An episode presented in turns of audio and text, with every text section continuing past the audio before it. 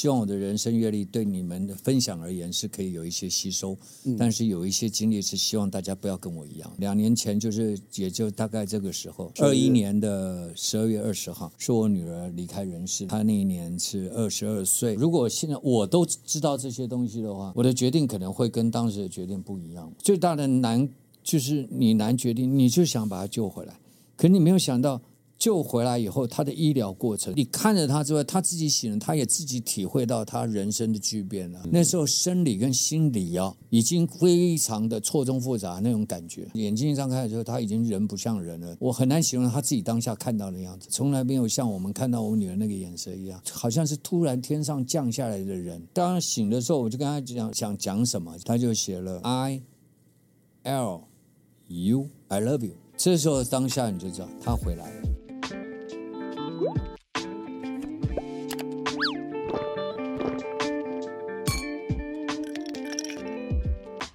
人生不如意十之八九，如果有事来喝杯酒。欢迎来到人生小酒馆。这个单元最主要是分享一些我们觉得有感触的人事物。那我是你的人生好伙伴，我是小欧。Hello，大家好，我是 King。Hello，大家好，来到人生小酒馆，我是不喝酒的包小波。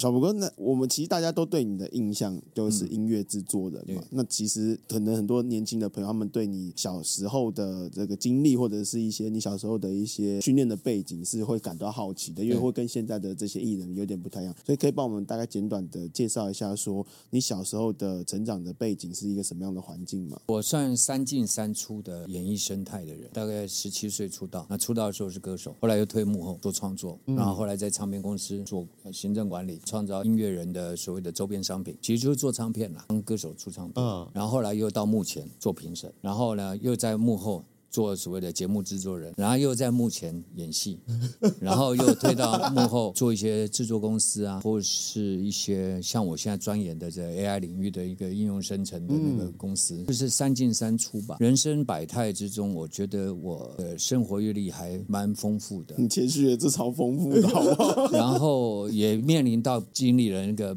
不堪回首那一段了，白发送黑发人这个，嗯，我是希望大家不要经历到这个。可以帮我们描述说，你小时候的成长环境是一个跟现在年轻人有什么不太一样？我要这样讲，那真是完完全是现在是我们当时的外星人的生活。我们以前真的是原始，跟我在这个同样年龄的，像包括伟忠哥、王伟忠，我们大概就是这样。眷村嘛，眷村那时候都是公共设施比较多，所以我小时候大概在来到都市生活之前。大概五五有五年到六年是在比较乡下，我们是使用公共厕所。那公共厕所就是男女的，然后呢是用那种木片，三间用木板隔，尿池是用挖的一个坑，比这个五六岁的孩子还要深，所以五六岁掉进去，你知道吗？就爬不上来。对对对，哇，大概是十五瓦的灯泡就要去照三间的那个厕所。那时候半夜想上厕所怎么办？必须经历到人生中非常奋斗的那个阶段，就是要。有所谓的叫做防备性的姿态，在上的时候蹲下去的那一刻，你要先看看左顾右盼，因为在微弱的灯光，你要发现要看有没有什么蜘蛛。如果它是静态在那边的话，你可以跟它和平相处。但是你要随时防备，说它万一蟑螂从东边要飞到西边，从你眼前划过，或者是那个拉吉亚突然要跳在你身上，其实它不是，它是要飞檐走壁。那瞬间你可能就是只有一个地方可以去，就是往塞坑里面跳，你才能躲得过。不然它，你知道，他们就像那个飞檐走壁的大炮那些子弹一样，这样哇，很可怕的。他们只要有人影一进去，当你要踩坑那一刹那，他们真的是非常敏感性的影子。就像有声音的子弹一样，会这样咻咻咻咻咻。嗯，所以很恐。我刚才讲，就是你上个厕所会造成很恐慌的。以前最大的差别是上厕所，现在变得非常方便了。哦，当然，我所以说，现在的厕所又有如外星人，便利到哈，几乎我看只差以后就是意识形态的上厕所，你不用动手的。啊，那早期真的是真的很原始的。嗯，那小博老师是怎么样进入演艺圈？没有，因为家里的关系啦。我上面有上头有一个很早也是出道的包伟民嘛，嗯歌手嘛。因缘际会就是有一年高二的时候，那时候因为包伟民他要表演啊什么，他就缺舞伴，他自己已经有请两个 dancer 了，他觉得要壮声势，你知道吗？所以再带两个双胞胎的弟弟很容易嘛，不管是要练习啊排练就很简单嘛。那时候我们还住在一起的时候，练一两支舞蹈这样子，然后就带我们去表演。印象第一次的表演登台是在哪？白沙湾呢？那时候有三个团体啊，在那天的白沙湾去做表演。薛岳有薛岳的嘛，李亚明，然后再来就是包伟明这样。那时候我们成为第一个户外表演，因缘际会，后来被我们的唱片公司发现，就是哎，鲍伟民有两个弟弟还蛮好的，就想找他们来试音。记得第一次试音的时候，试的是那时候刚出片的曹希平，他的第二张专辑叫《九月星空》啊。那时候的曹大哥形象应该现在应该不太一样吧？呃，个性只是一样的，身躯不太一样啊，还有岁月的刻画不一样。但是印象深刻，因为那时候你能够变偶像的流行音乐的那个材料 reference 不多，还是要经历过试音嘛。然后唱片公司要确认说到底能不能唱嘛，你不能说不能唱，硬要你唱。而且那时候的科技技术也没现在好，现在不会唱都变很会唱，对不对？我们那时候真的要实打实，你必须不会唱，你就要 training，经过老师认可以后，可以了，可以出唱片了，唱片公司才会开始安排录音啊，找制作人这样。所以我们是一路一路这样试音确定，然后在一九八六年的时候出道。我能理解，就是以前早期的偶像都还是比较偏实力派，它有一个基础性的实力派，哦、因为比如说你演唱的环境都是真的麦克风，而且那时候没有无线麦克风，都是有线的。你只要在公开场合的活动之下，那些的音响配备通通是实力的。可是我们原始生态的表演呢，还是不抵原始需求啦。我们就被打败，被一条美腿打败。我们有一年啊，已经就是很兴奋的接到，终于是说公开演出，而且你知道吗？以前就是所谓的秀场，都是一档期都是用一个礼拜，能够被邀请到秀场，都是已经是你有影响力啊、知名度之类的，有价值了。这么说，可是那时候我们。初出茅庐了，才刚出唱片没有，但是又要生活嘛，你不出秀场你就赚不到钱了。其他的都是宣传性的，啊终于接到了一场是十天的，而且它是什么？它是过年期的档期，早中晚三场。所以我们到了那个地方叫澎湖，感觉像出国，因为人生。没有没有坐过飞机，也没有 那时候还年轻嘛，那个是十八九岁。因为那个是用戏院改的，戏院那个布幕之下那个舞台哦，就是比较浅，这样只能放一点点的灯光啊，就没了。背景就是本来电影的布幕有没有？贴上几张纸这样啊？什么比如说联春晚会啊，就这样用纸贴的红色的大喜字这样。而为什么讲说输给那条腿？在节目经理的排节目的流程是这样，越是有影响力、知名度的是在后面啊，所以才会有压秀、主秀压。我们这种年轻的新的歌手，一看他节目排完就傻了，因为我们唱开场，原来我们后面才是真的叫秀，然后那个 前面有点像暖身的。暖场，我们有暖场的，还不是开场暖场。OK，我们还有很卖力，这样唱唱跳跳，汗流浃背，然后呢，后来节目主持人就欢迎接下来享誉东南亚，载誉归国，脱衣秀。大，白鲨，完全想象不到啊！这就是一个现实。其实人家来看的是看后面，我们只是把那个气氛先先炒热，炒热。所以我就说，我们再怎么样卖力啊，卖力到这个是汗流浃背，也输给那两条腿。Uh. 人家一出来就是搏杀这样子撩一撩走走出来，这样还载誉归国。他们是载誉归国，我们不算后起之秀啊。这就是我们当时出道的经历过，因为那时候的表演文化跟环境是这样。对我们来讲，我们真正想做的是有创意的，比如说歌词自己写，然后我们的表演是自己设计的。后来我们在出道的都有很完美的包装啊、行销啊，像小虎队这种，嗯、而且就是日本文化 copy 过来的那种少年队、少年队，而且一个人后面还要跟一个助理，这种我们没有的，我们要自己上通告，自己骑着摩托车，然后。自己化妆，自己接通告。我们上节目的时候，那时候歌曲自己做，自己编曲，所以我们要带那个所有的 MIDI 的器材上节目表演。电视台只有三台，三台都有自己的大乐队，能够上三台节目是不容易的，除非你有身份地位。以前叫做什么歌星，不叫歌手，歌手才比较像自己来的。歌星是真的是能够上到这个光芒万丈的电视台，就已经有一个的 level 在那边。于天就是个歌星，李亚平就是歌星，叫歌星。新秀，我们叫歌手。那我们上节目的时候，我们就自己带乐器，自己带那个电脑来被骂。就在台内，他们没有办法接受这个文化。为什么？么？我有乐队你不用，你是瞧不起我们乐队老师吗？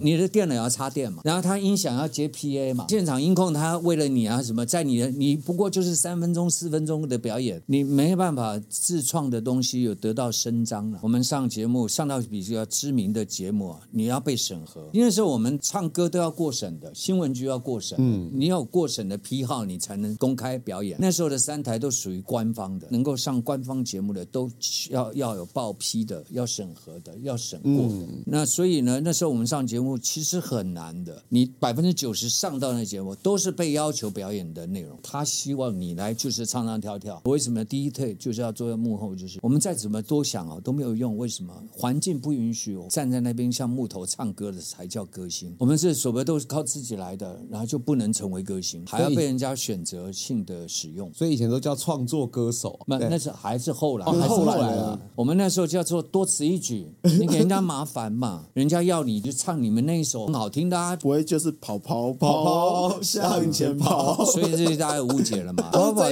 也不是我们的啊，那是包伟明的。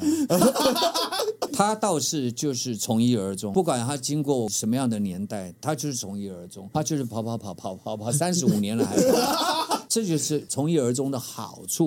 那个标签是定得很清楚，我们是被标签之下模糊的标签。那个环境刚好有一种变化，当然也要因应着观众啊他们的期望。但是我们能够沟通才艺啊，也不过就是上传统电视，要不然就是什么？你有商品的话，就是广播电台啊，广播电台、哦、对，能够让人家记得下留下。情绪情感的歌曲哈，就是靠这个两个媒体投资，你才有了。因为听了广播电台哪个节目，然后放到那个陈淑桦一首歌的时候，爱上了这首歌，也想起了我们付出的那种文化的那种情绪。可现在呢？创作歌手再怎么做的歌都不会有隽永，为什么？因为你听歌容易了嘛，受众群众选择性很简单嘛。就像现在下一秒他已经转台了，他忠诚度很低嘛。我觉得现在跟以前最大的差别是，其实我那一天还在跟我朋友聊，你到现在你都还会觉得以前的某一些歌，还是会想把它拿出来再听。现在歌便是，哎，你当下听好听，可是我都觉得他们好像变得没有那么耐听。现在只求辨识度极强，但是你知道吗？你没有深刻度，都是昙花一现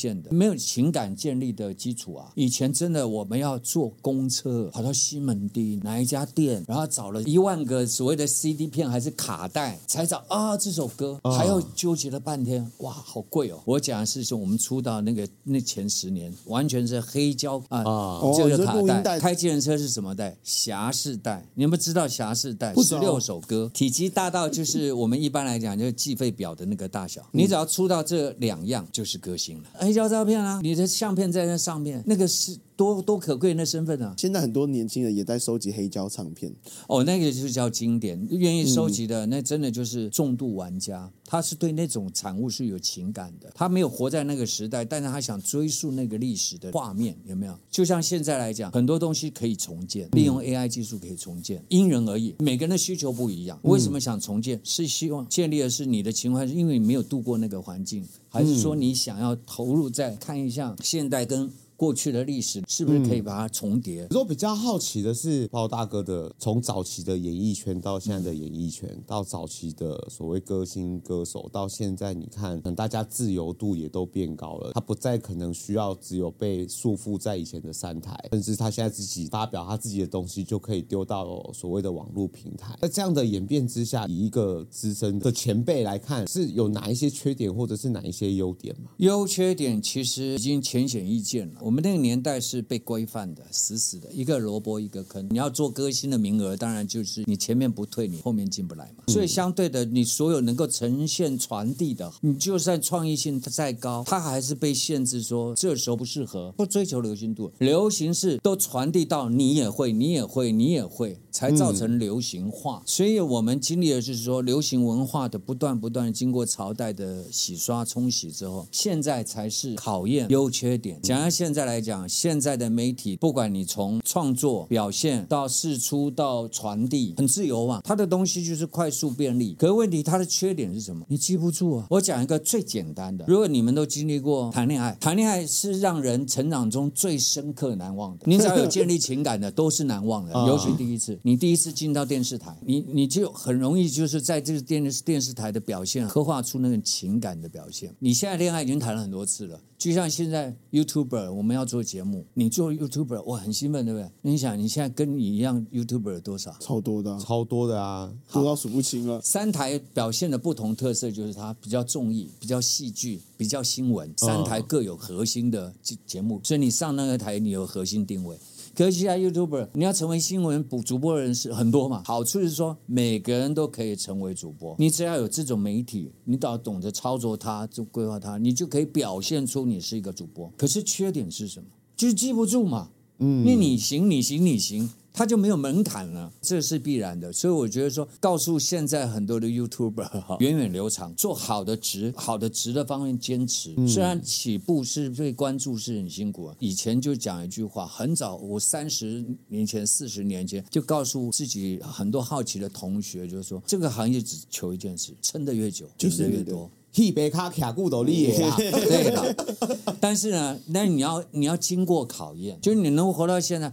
台湾的民主开化是非常非常的快速，你当然要强烈吸收。不好，你要懂得立即判断。越是有经验，是可以可以增加你对判断的好坏，去取取决于你的执行力的。所以我才觉得说，活到你说我阅历丰富、经历丰富，我也只能告诉我身边的人，包括告诉我自己，每个人会经历不同的令人深刻的事情。可是呢，如果你要活下去，对明天活下去的意义。你要现在就开始做判定。那小波哥问一下，就是最近网络上最红的，就是一个叫做“大嘻哈时代”。对现在的这种嘻哈音乐，你有什么样的感想？除了做音乐，从音乐角度来讲，我是第一个最早做嘻哈的。哦，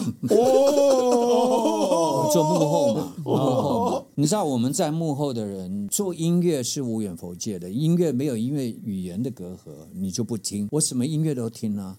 包括最传统的印度的音乐也听。曾经有一个时期，印度的音乐的那个节奏胜过于非洲节奏。嘻哈从街头文化变成种族文化，变成国度的一种语系文化。现在的嘻哈就有点像这样，它已经不止于街头。这个街头文化是五十年前的美国的街边文化，而且是它是从黑人种种族的街边文化出来的，变成东西两岸的一个就社会现象，就是有点社会主义的。黑社会对抗他们的社会的人生百态，然后开始他们做了一种所谓的漂白，唱嘻哈不是黑社会，唱嘻哈也可以成为富家子弟。所以为什么黑人的种族文化要张扬？就是有些是自卑性张扬，那就是他们对现况的不满。所以大嘻哈。呈现的就是现代生活的一个镜像，所以变成音乐类型，变成他的态度。以前没有大嘻哈主义的时候，叫做摇滚。大嘻哈就是反映着社会现象的一个所谓的主义，它是来自于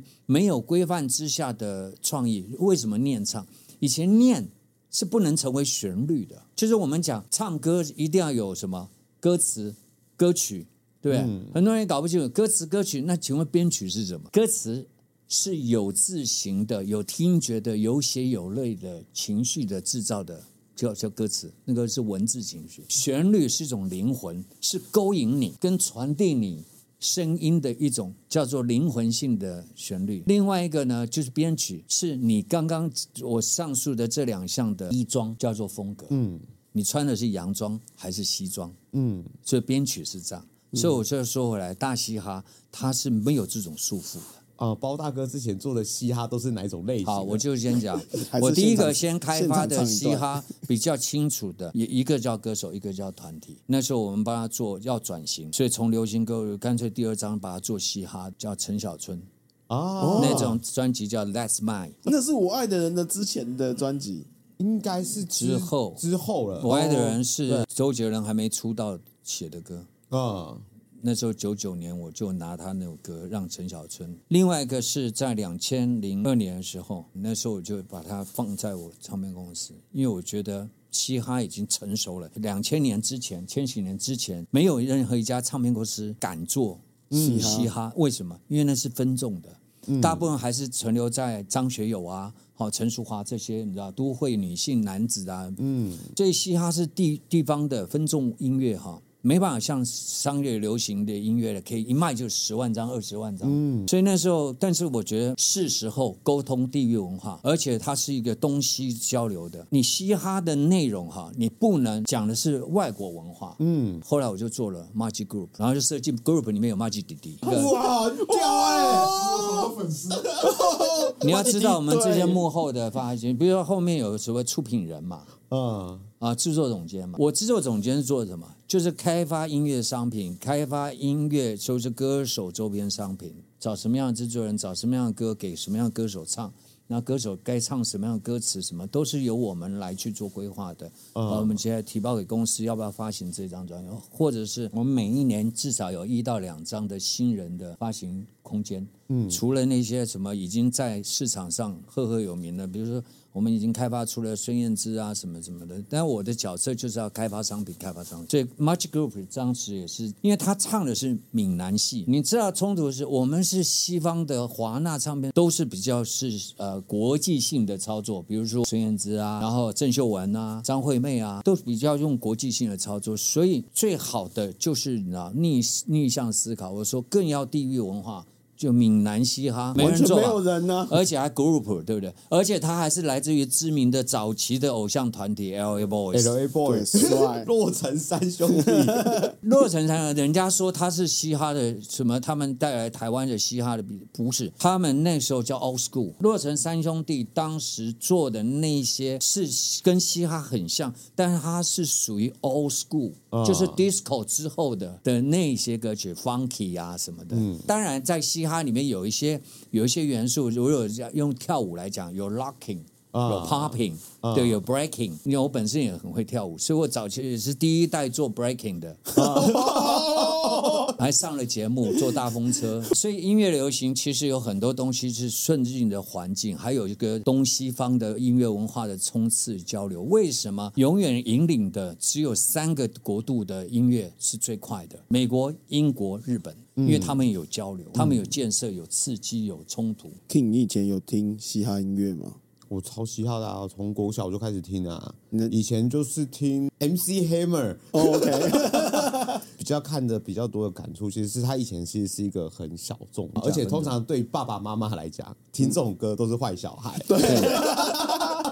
它就是一个社会主义批判性嘛。其实嘻哈呢，也造就了另外一个出口，强化另外一种曲风的所谓的那种深入性。后来 R&B 就是因为他们，R&B 会更变成有情感，像 Mariah Carey 啊这些，像 Whitney Houston 他们唱的 R&B 就真的是引人入胜，然后那个情感的投入，因为它是真正旋律上的，任何东西可以存留到流行，它就是影响到你了。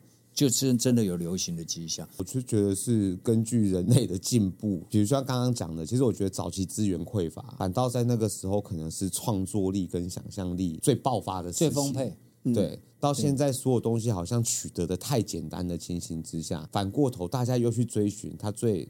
干净最 pure 的那个时候，我觉得那个那个年代其实是蛮难再回去的的一个时期。你那个时空场景蛮蛮难再回去，但是现在来讲，对我而言呢，有很很好的有 AI 可以解决。现在我们的运算能力跟技术能力啊，就是五百年现在还是小屋啊，因为以后量子化的时候，你五千年都可以。小波老师，我没有记错，会接你会接触到 AI 这个部分，应该是跟。某一段时期的人生经历，对啊，就是在过去两两年发生的事情。嗯，那这个可以跟我们观众分享一下。可以，可以。对，我既然敢现在再出来，就是希望带来一些给大家再认识我的情况嘛。前面我提到的说，希望我的人生阅历对你们的分享而言是可以有一些吸收，嗯，但是有一些经历是希望大家不要跟我一样。呃，两年前就是也就大概这个时候，二一年的十二月二十号，是我女儿离开人世的那一天。嗯。他那一年是二十二岁，那因为在二十岁当年呢，他因为这个罕见的疾病，嗯，没有任何症状的情况之下，只是到了他自己的那时候学校保健署，撑了好多天了，才去验验血之后，就发现他有再生不良性贫血，而且不是属于那种可调可医治的，就是非常危险。所以当天他在莫名的情况之下就被学校的医护人员说：“你不能走，你现在直接要到加护病房。”经过两次的检查协议，就说你在协议中有一些问题，所以后来就检查出来，原来有一个非常极为严重的再生不良性贫血，他已经异于常人的严重。后来就立即的把他安排回来台湾，然后就在台湾经历了整个治疗。一般经历到有血液的，不管是白血病呢、血癌，只要是血液的，可能严重的话就要经历骨髓移植这件事。嗯，所以我们也是无法避免的，就要被算到治疗计划。那我女儿那时候就要就要去安排匹配，可是医生的判断是来不及等。如果达到要匹配到可以做移植的话，都要半年。就后来实在没办法，我们就。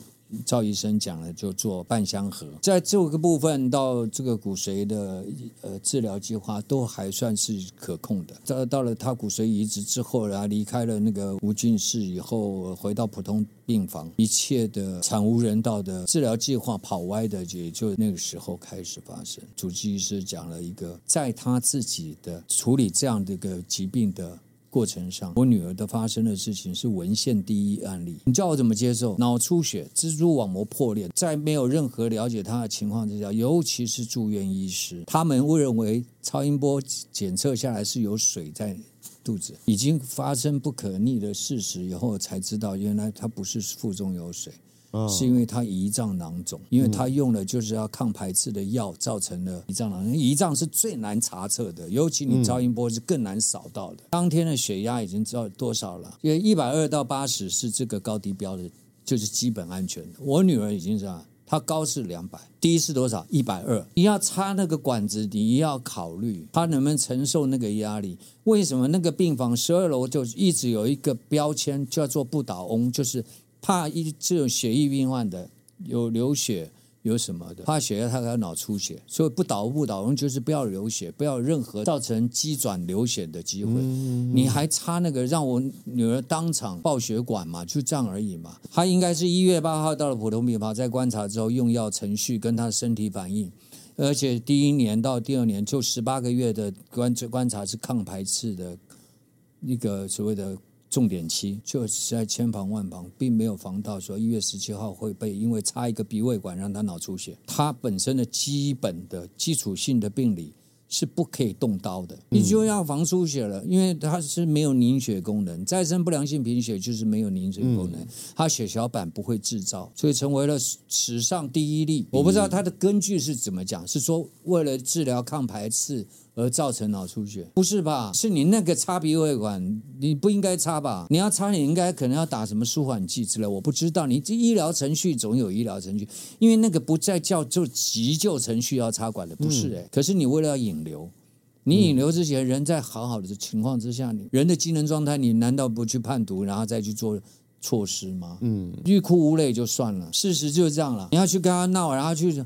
我们哪有那个多余时间呢、你当然就是随旁在侧，不断的盯着你现在怎么办？你要不要住？医院就是这样，他们就是说这个人要救，怎么救？最后还是会你，你就要救吗？丢给丢给家属啊。我记得那一天发生事情的时候，那时候其实下午其实就有一有有一次的状况，我女儿还那时候还可以下床，坐到那个所谓的那个轮椅式的排便的那个，她只是因为稍微出了一点力量，然后突然癫痫，两手一伸就晕厥过去，嗯，晕厥过去了，马上就采取了插管，但是有先打那个类似舒缓的什么，嗯，那时候我刚好在地下室的 food court 吃东西，哎呀，我实在是不想再回首。当下的任何状况，那时候根本医生来的说法是几乎无望，因为看了那个照照片断层，它是蜘蛛网膜扩散性的出血。骨髓移植的时候，已经先做了类似那种像癌症有没有？他们那种化疗的，嗯，就标靶性的针对性。因为什么？骨髓移植是说让新的细胞进去着床，然后长大嘛。可是你旧的那些细胞是本身有抗体的原体的细胞，它要先清光，所以它必须要有个适应期嘛。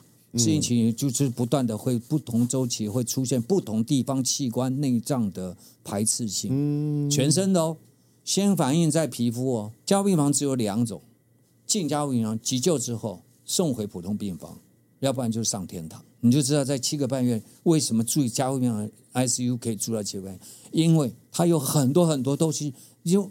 就已经超过了原来主治医师的治疗的，然后出血之后就开始有紧急措施嘛，而且人昏迷了，这这这好像四十二天我忘了，反正过了之后就不得不气切，不得不怎样？那个心情就是每一天哈，而且你知道又是在疫情非常严格的时候，我很感谢很多的医生、很多护理人员，我只能恳求对方多一份心、多一份力。对，尤其在非常困难时期，大家都是困难时期，但是我也教化自己，因为这样的经验还是跟我的成长有关，自食其力吧，求人不如求己吧。自己多做一点功课吧。嗯，所以呢，我在医院先行去读我女儿要用到的医疗器材，因为最终医生还是丢给你要用吗？而且你知道他那个光插在身体上的管那个器材啊，已经远超过了两个人站的，所以人医生啊进来看诊了之后都很难站，所以我们不可能住健保房嘛。我们希望在人在最后不管怎么样，这个品质还是对不对？我倾家荡产都没有问题啊，每天充满梦幻。充满了无限的希望，这一针打下去，希望明天的数字好看。没有，每一天都在失望，每一天都在期期望希望，然后就失望。反正就是已经痛不欲生，生不如死这样子。疼痛知觉哈，已经变成是用可视度的来判断。因为什么？他的感知已经错乱了嘛。碰到他也是痛的。我每一天，每一天就是坐在我女儿的。正对面，因为我女儿只剩下左手一根手指头可以动，每一天都在瞬息万变，下一秒钟可能她人就怎么样怎么样。每天在面临这种事情，见到的现实，你又没办法说任何情绪化去面对，在那环境要你等就是你等。其实当我女儿女儿离开人世间之后，我就已经没有多余的情绪反应。我知道她还在，在的是什么？希望我。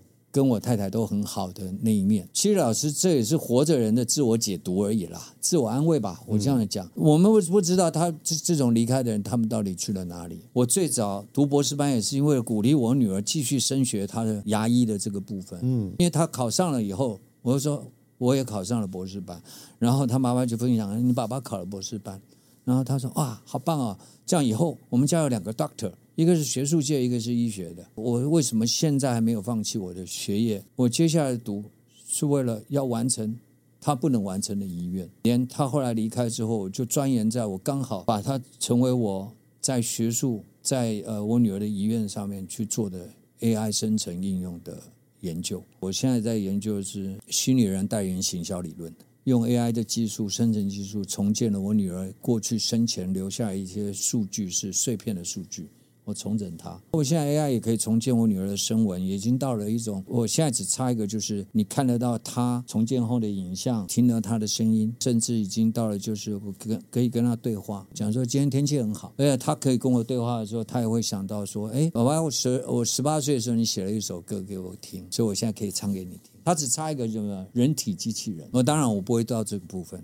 我更甚至现在呢，就是在思考模式跟对应模式、对话模式，我现在也停在这里，我不想再继续，因为有一件事情就是我做这件事情的研究跟深层应用，把它重现、重建。我做这些东西的新科技的产生的这个数位化的所有东西，它还是希望有健全的法律同时跟得上。把我女儿这东西用 AI 重建，只是我个人，有人在伦理上面是不赞成的，我绝对相信他这样讲的话。但是要站在我们刚刚讲了这么多流行音乐元素，你要看环境。我只是想说，大家都会面对到生离死别这件事情，悼念逝去亲人的方式，从传统我们有一一些风俗民情，那传统到现在，就像以前电视是立体的，现在是平面的，到现在变成是透明的，嗯，都越来形式会改变很大，所以悼念的方式也会因为这个与时俱进的问科技的问题。不赞成我这样做的人，我也赞成他的想法，是说，如果你对老人家，老人家只求让我该走就走，为什么很多人到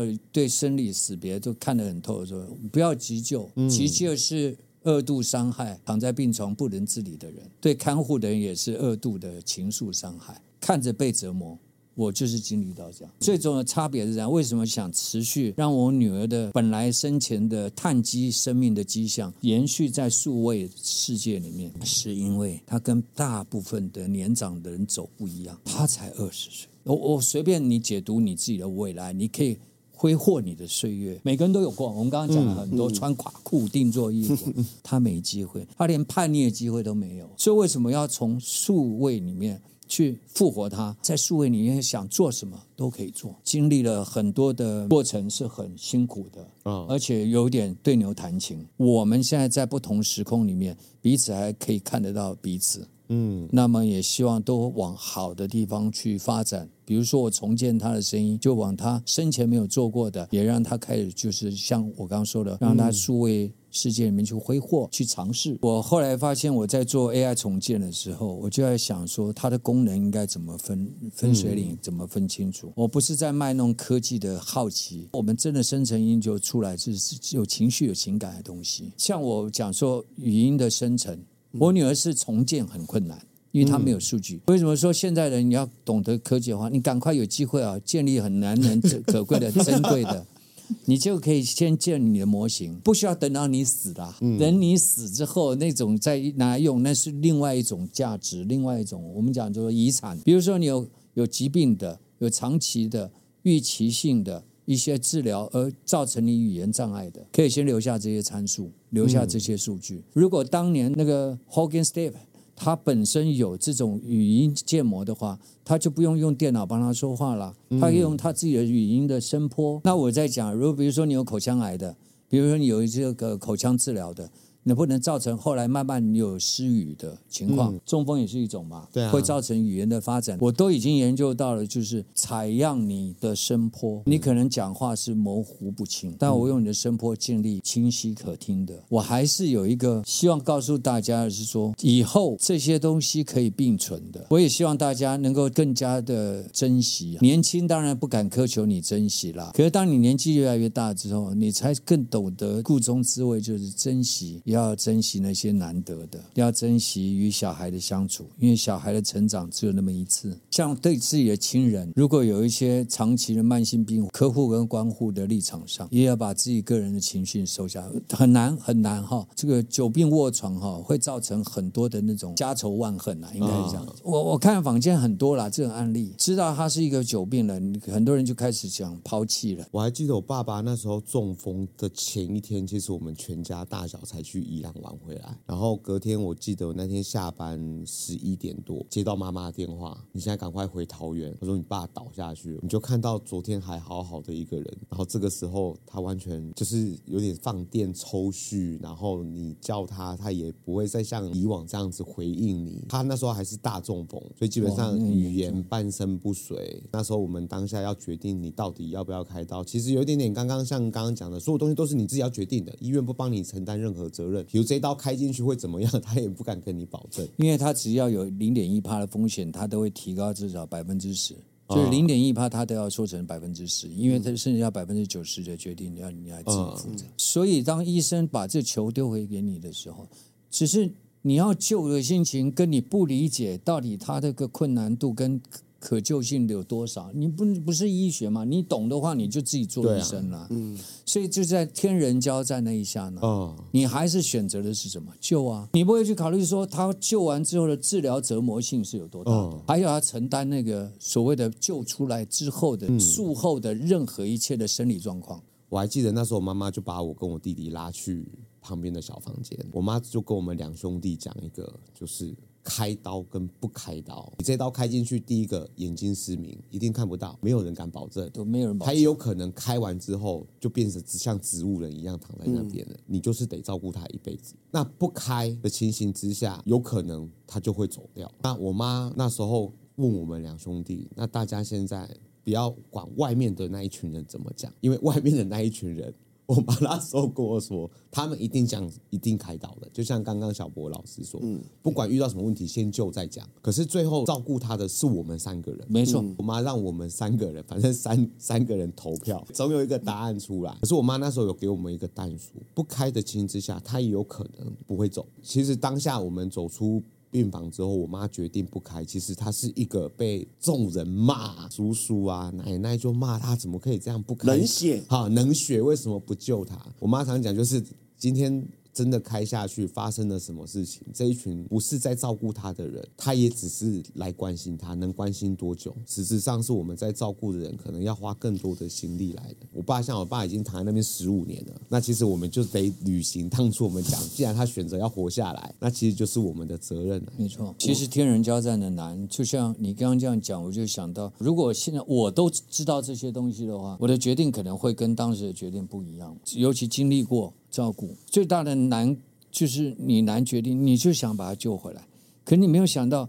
救回来以后，他的医疗过程，你人醒还是有目的的。如果救回来还人醒了，你看着他之外，他自己醒了，他也自己体会到他人生的巨变了。那时候生理跟心理啊，已经非常的错综复杂那种感觉。我女儿醒了，第一个就就经过了脑出血急救以后，然后就经历了休克性的败血，然后回来以后，真的眼睛一张开的时候，她已经人不像人了。我很难形容她自己当下看到的样子，从来没有像我们看到我女儿那个眼神一样，好像是突然天上降下来的人。然后呢，有感觉了，有听觉了，有视觉了。我们叫还有看她有没有知觉。左手那时候她还可以比什么呢？三只手指头的活动。当然醒的时候，我就跟她讲，我们就讲说想讲什么，她就写了 I。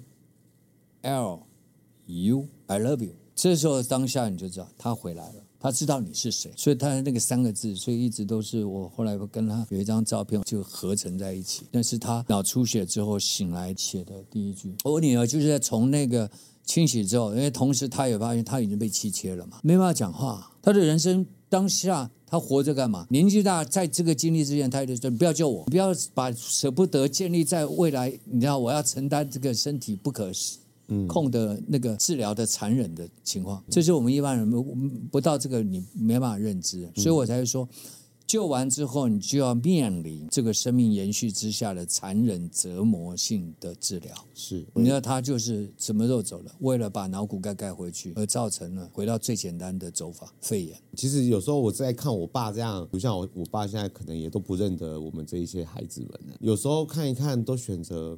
如果有时候你想一想，如果我自己要在那边躺个十几年，我也没办法表达任何东西，我也没有语言能力，我也不能自主能力，那这样子他到底是还算活着吗？还是他只是形式上的活着？而且现在精神的负担全部是身边看护，对，反倒都是由身边的这一些，还是就是变成看护者自我解读，嗯、都是人为性的牵制的。我女儿是非常。刚刚跳完嘻哈巡回，该丢这些什么学校的 paper 丢完以后，他想学期要结束了，那我去检查一下，因为他有不明淤血嘛。搞了半天就学校说不行，你现在不能离开，马上进来之后，为什么？你不能流血，流血你没有凝血功能，因为你的血小板低于常人。我们正常多多少你知道？十八万到三十万，这是我们正常人，他不到四千。既然有了，所以我们就面临到，就这个就是你知道吗？人生如果活到这，因为有病痛，没有那么顺遂的时候，其实不仅是。是生病的人的痛苦，嗯，他要承担被折磨的痛是跟苦嘛。照顾人也有心理的苦，我我自己过去一年也是有这种心情了，嗯，就是面临到家里是这样子。我想，英语有一句俗话哈，其实当时我变成是我自己也在想这句话的意思：可怜人自有可悲之处，但可悲的人啊，也有一些他很容易不想让人家看到可怜的地方。我就这种心情。所以不想连外，不想任何表达，其实就讲社恐吧，就是不想面对别人，因为面对别人，人家第一个一定是嘘寒问暖嘛，嗯，你好吗？你还好吗？你这个呃很可惜啊，或者在语意之中都会带来一点你好可怜哦。所以明明知道自己如果一旦对外接触到碰到人家打招呼的时候，你心里的可悲。就无形中又要跑出来，嗯，你又不想，你你想好好的像正常人没有发生过任何一样这样出来面对大家，嗯、可是也很难。为什么？大家第一视觉一看到你就是哇，然后你好吗？怎么样？你 OK 吗？嗯、你要当没有发生过，自己就是被人家可怜的那个立场啊，是不可能消失的。如果你消失了，就表示你那最伤痛的部分你已经遗忘的可能，嗯，可是不可能嘛。这种切身之痛啊，我相信我们自己是亲人的那种、嗯、这种切身之痛是不可能一辈子，你就算活着的呼吸的时候都不可能忘记。嗯，我觉得当一件事大家都关心，只是不需要有过多的一些你知道表现。再解读，我们不用解读不需要再去解读了，都收到了，都关心。但是我现在最大的用意是说。我能够把自己的心态怎么样去，不要在我刚刚讲说用怨天尤人的方式去生活，我找出人生的动力跟意义，转、嗯、个念，比较对，就是比较正面的去看待。为什么？嗯、我我把自己活好了，就等于是对我女儿是有共通的一个、嗯、一个意念。那我就先来做个结尾了。印象前面的你，如果说也面临到这样的遭遇，或者是你身旁有类似像这样的故事，也欢迎留言让我们知道你的感想跟目前的遭遇的状况。如果说你觉得不好意思，那就麻烦你阿 IG 私讯我们，因为私讯你不会被看到，那你可以畅所欲言，帮你分享你自己的故事。好了，Fuck Life，看来面对人生抉择是勇气啊，那我们就下期见，拜拜。拜拜。